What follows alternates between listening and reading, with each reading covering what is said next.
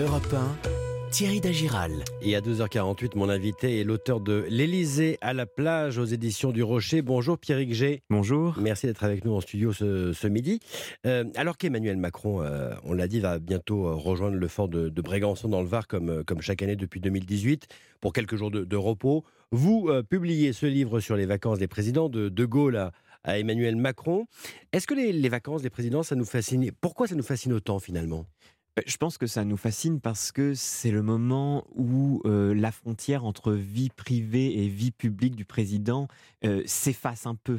Euh, le président en vacances, il se met en scène avec sa famille, avec son épouse, la première dame, qui a un rôle de premier plan hein, pendant les vacances présidentielles, avec ses enfants, ses petits-enfants.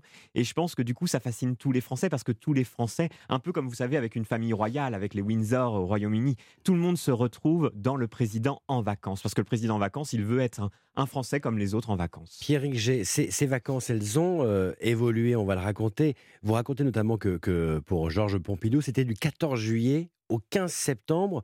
Euh, on n'imagine plus aujourd'hui un président prendre euh, deux mois de vacances. Oui, c'était un mois et demi de vacances. Il changeait trois fois de lieu de vacances en un mois et demi. Et puis, il prenait vraiment des vacances. Hein. Il avait son aide de camp qui lui apportait quelques dossiers à paraffer un jour sur deux. Euh, Georges Pompidou travaillait très vite, donc ça lui prenait quelques heures. Mais il prenait le temps de, de faire des visites, de recevoir des amis, de réfléchir, d'écrire, mais d'écrire des écrits personnels, de la poésie, des mémoires. Donc, c'était des vraies vacances où le président prenait du recul mais sur, sur lui, sur sa politique, il prenait le temps de souffler. Et ça, ça a beaucoup changé avec le passage du, euh, du septennat au ah quinquennat. pardon. Vraiment? Oui, oui, oui, parce que les Français, en plus, depuis le passage au quinquennat. Le temps politique est plus court? Voilà, depuis le passage au quinquennat, euh, le président n'est jamais réélu. Et les Français considèrent qu'un président qui a cinq ans pour mettre en œuvre son projet, comme on dit, n'a pas le temps de souffler, il n'a pas le temps de prendre des vacances. Alors que vous imaginez Mitterrand 14 ans au pouvoir, deux septennats. Euh, comme un roi presque. On considérait qu'il avait besoin de prendre euh, trois semaines, un mois l'été pour prendre du recul justement sur sa politique. Alors il y a des événements euh, mémorables que, vous racontez dans votre livre, mémorables et durs à la fois. En 1976, Jacques Chirac, alors Premier ministre, est invité par Valéry Giscard d'Estaing au fort de Brégançon, mais le président de la République a également invité son, professeur de ski de Courchevel, c'est une vraie humiliation pour, euh, Jacques Chirac, le Premier ministre, au même niveau que le, que le moniteur de ski. Euh, quelques semaines plus tard, d'ailleurs, il va quitter Matignon. Oui, on dira que, que cet épisode à Brégançon a euh, précipité sa ah décision, qui était déjà un peu prise.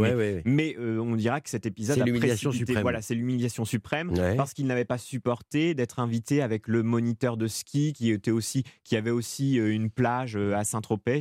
Et puis en plus, ce moniteur de ski qui était venu en short avec sa femme qui était venue avec une petite robe courte, pas du tout en tenue de soirée.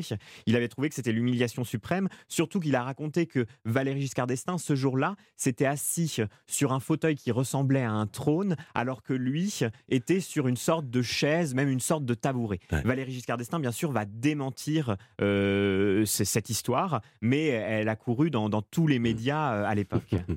Vous racontez également euh, le président Valéry Giscard d'Estaing qui, qui partait sans rien dire en Afrique pour chasser en safari, il n'était absolument pas joignable. Ce serait impensable aujourd'hui. Ce serait vraiment impensable, oui, en effet. Il profitait toujours, le président Valéry Giscard d'Estaing, d'un voyage officiel mi-juillet euh, en Afrique pour après aller faire euh, une, une semaine de safari. Et il voulait que son aide de camp euh, soit à 20 km plus loin de son camp à lui. Et il ne voulait être dérangé en aucun cas, à part s'il y avait vraiment une énorme catastrophe. Et en aucun cas, il ne voulait être dérangé. Et il, et il passait une semaine à chasser. Il se levait très tôt, il chassait toute la journée. Il voulait absolument tuer un élan de derby qui est la plus grosse antilope d'Afrique. Vous imaginez aujourd'hui le scandale. Déjà à l'époque, c'était un peu caché. Hein. Les médias n'en savaient trop rien. Mais, mais, bon, ça se disait en ouverture du JT, on disait le président est en Afrique pour des safaris, mais on ne savait pas vraiment où il était. Aujourd'hui, vous imaginez le scandale que ça ferait.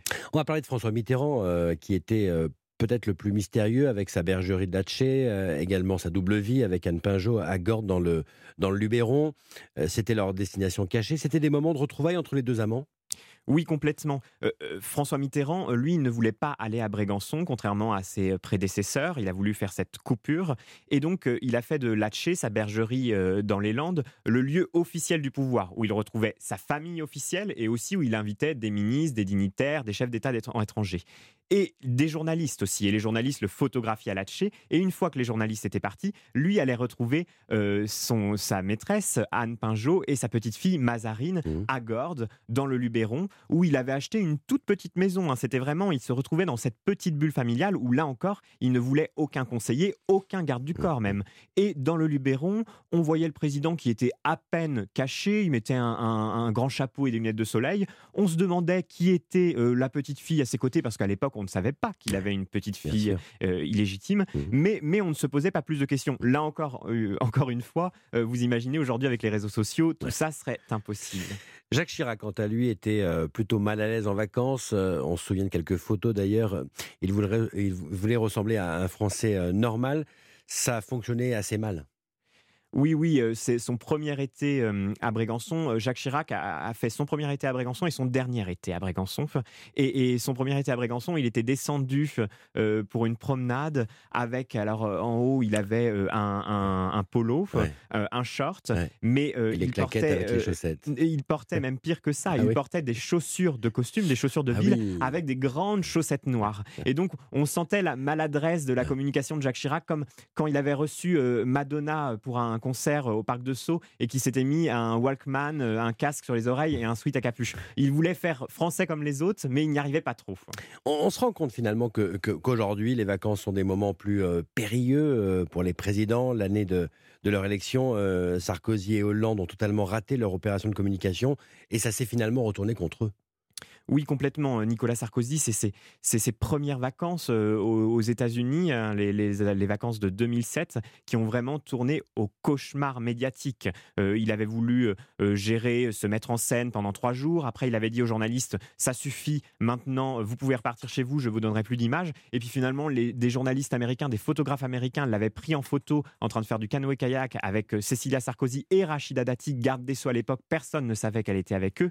Et Nicolas Sarkozy avait pété les les plans, avait pété les plombs, pardon, avait essayé de voler la pellicule des photographes américains. Vraiment, ça avait tourné au cauchemar médiatique. Pareil avec François Hollande, où il avait été euh, qualifié de bidochon en vacances à son premier été euh, à, Brégançon, parce qu'il s'était promené avec un polo euh, trois fois trop large au milieu des plagistes de Cabasson. Donc vraiment, lui aussi, François Hollande d'ailleurs, a été complètement traumatisé hein, par ses premières vacances. Après, il ne voulait plus en prendre. Il prenait deux, trois jours à la lanterne à côté de Versailles. Et d'ailleurs, Pierre G, pour Hollande, en 2012, la dégringolade de sa cote de popularité s'était amorcée durant l'été. 61% d'opinion positive relevé le 26 juin 2012. Il était passé à 46% en septembre.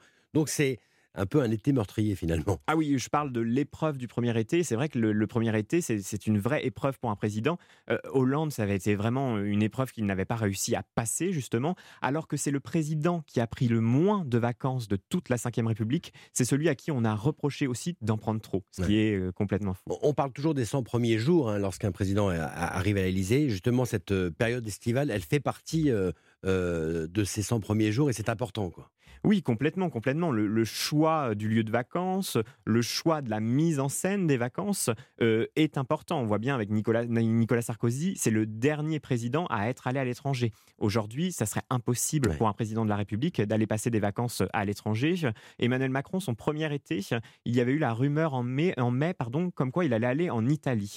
Et rien que ça, rien que ça qu'il aille en Italie, ça avait fait scandale. Donc, il était allé à Marseille parce qu'à l'époque, il ne pouvait pas aller à Brégançon, qui était encore ouvert au public. Hollande l'avait ouvert au public. Euh, je le disais, Emmanuel Macron va, partir dans quelques, quelques jours euh, sur euh, Brégançon pour des vacances, dit-il, déterminées et concentrées.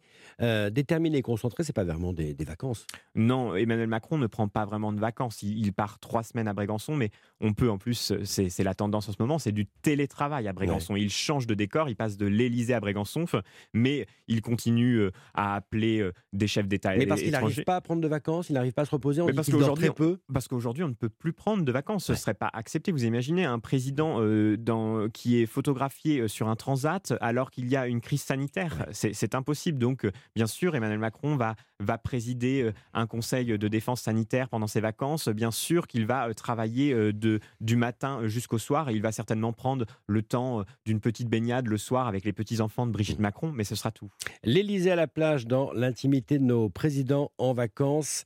C'est aux éditions du Rocher. Grand merci à vous, Pierre G. Merci. Merci beaucoup.